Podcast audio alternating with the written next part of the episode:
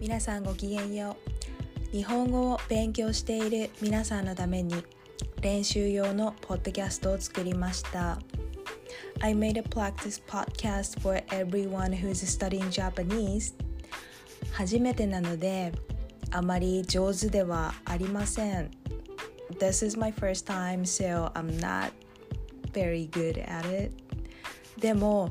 もっともっと上手になってたくさんの日本語学習者の力になりたいと思っています。But I hope to get better and better and help lots of people who are learning Japanese. たくさん聞いて、たくさん日本語を勉強してくださいね。Please listen to it and learn a lot of Japanese.